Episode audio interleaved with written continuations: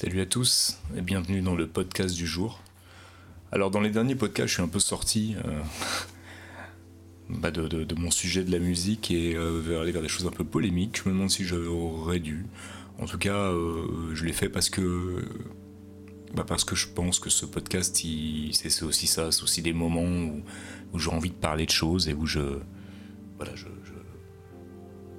je parle de choses parce que j'ai envie d'en parler ici et maintenant et de partager ses pensées avec euh, peu de gens qui écoutent ce podcast. Et je sais que certaines personnes écoutent. Merci beaucoup à ceux qui écoutent. Et encore une fois, euh, faites-vous connaître. Faites-vous connaître. Alors aujourd'hui, on va. J'ai rien préparé du tout. Euh, j'ai juste. Peut-être que vous savez, si vous me suivez sur les réseaux, ou vous me connaissez personnellement peut-être. j'ai attaqué depuis un tout petit peu moins d'un mois maintenant le violoncelle. C'est un vrai, vrai, vrai, vrai challenge. Je suis vraiment euh, en grande difficulté avec cet instrument, mais euh, ça me gêne pas, hein, c'est normal.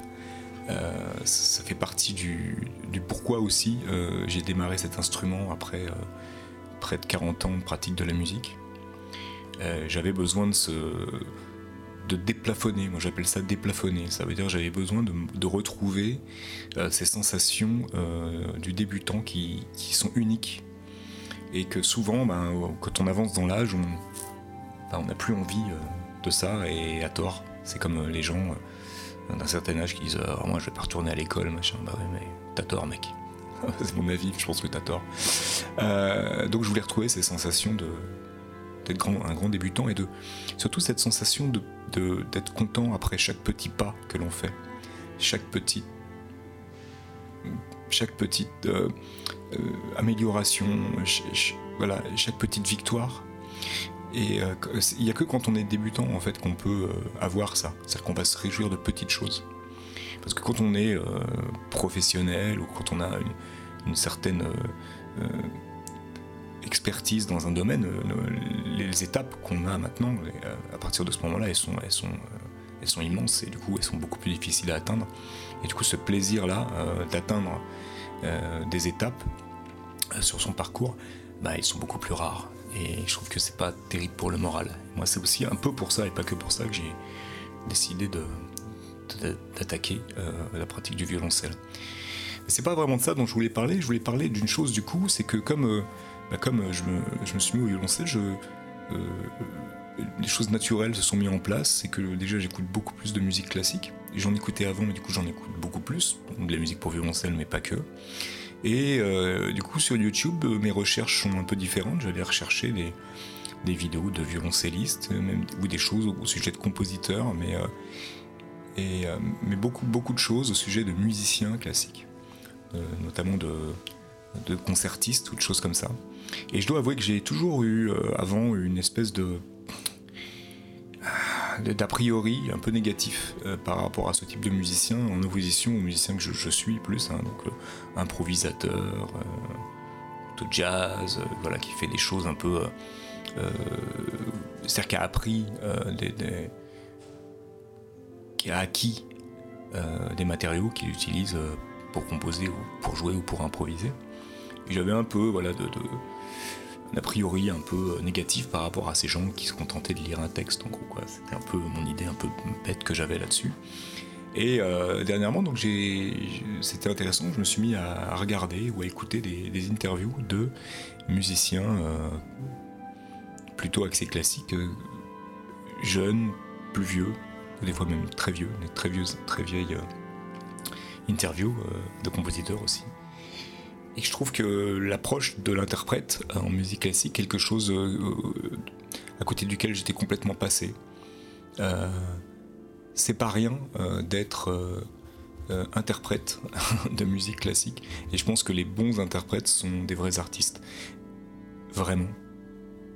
Vraiment.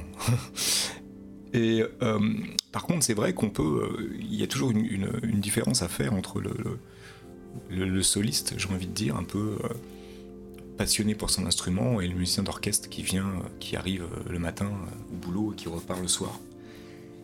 Et qui, qui a une autre ambition. Et c'est ça aussi en fait qui est très différent je pense dans le monde de la musique classique et des orchestres. c'est que voilà, il y a des gens qui sont, enfin en France en tout cas, des gens qui sont purement fonctionnaires, hein, qui, qui sont des, instrumentistes, souvent très très doués à jouer leur instrument, mais à qui on ne demande pas d'être des artistes. C'est quelque chose qui est assez, enfin, voilà, je vais encore me prendre des, coups là, qu'on ne demande pas à être des artistes, qu'on ne demande pas à être des, créatifs tant que ça en fait. Euh, qu'on demande à être des, gens qui exécutent et qui le font très bien et qui ont besoin évidemment à un certain moment de leur exécution à, faire des choix et à faire des choix qui sont des choix artistiques dans ce cas-là bien entendu, hein, mais c'est pas pareil qu'un soliste, euh, quelqu'un qui va vraiment devoir réfléchir à son, son interprétation et ça, euh, voilà, j'ai découvert des, choses vraiment, vraiment, vraiment géniales euh, sur Internet. Et la, première personne qui me vient à l'esprit, c'est un monsieur qui s'appelle Seymour Bernstein, qui a 90 ans, qui est pianiste. Et donc il y a pas mal de vidéos sur lui, et c'est, ça me fait toujours, moi ça me fait chaud au cœur de voir des gens de 90 ans comme ça. Euh, et qui a une approche du jeu de piano qui est, je vais dire, c'est absolument mortel. C'est un truc, je, je, je conseille vraiment Seymour Bernstein d'aller voir, même si vous n'êtes pas musicien, à la limite, d'aller écouter ce monsieur parler. C'est un bonheur, quoi. C'est un vrai bonheur. Et après, pareil, je me suis abonné à des chaînes de, de, solistes violoncelles qui sont des gens jeunes, relativement jeunes, qui, ont, euh, qui font euh, des, chaînes YouTube qui sont euh, pas, éloignées du tout.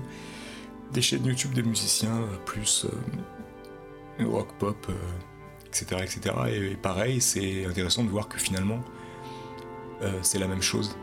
Et du coup, ça me.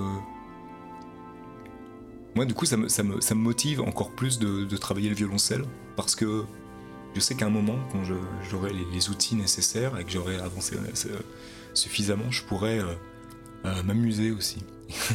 et que ce sera pas juste un, instrument sérieux pour faire de la musique sérieuse. même si on fait tous de la musique sérieuse, quel que soit le style qu'on fait. On fait tous ça sérieusement. Je pense qu'il faut le faire sérieusement d'un côté et puis aussi avec un certain recul d'un autre côté, bien entendu. Euh, mais donc ouais, c'est un peu le, truc du jour. Si tu es, euh, toi, euh, musicien de musique dite populaire, enfin j'aime pas tous ces termes, je les sors pour se, pour se repérer, mais j'aime pas du tout ces termes.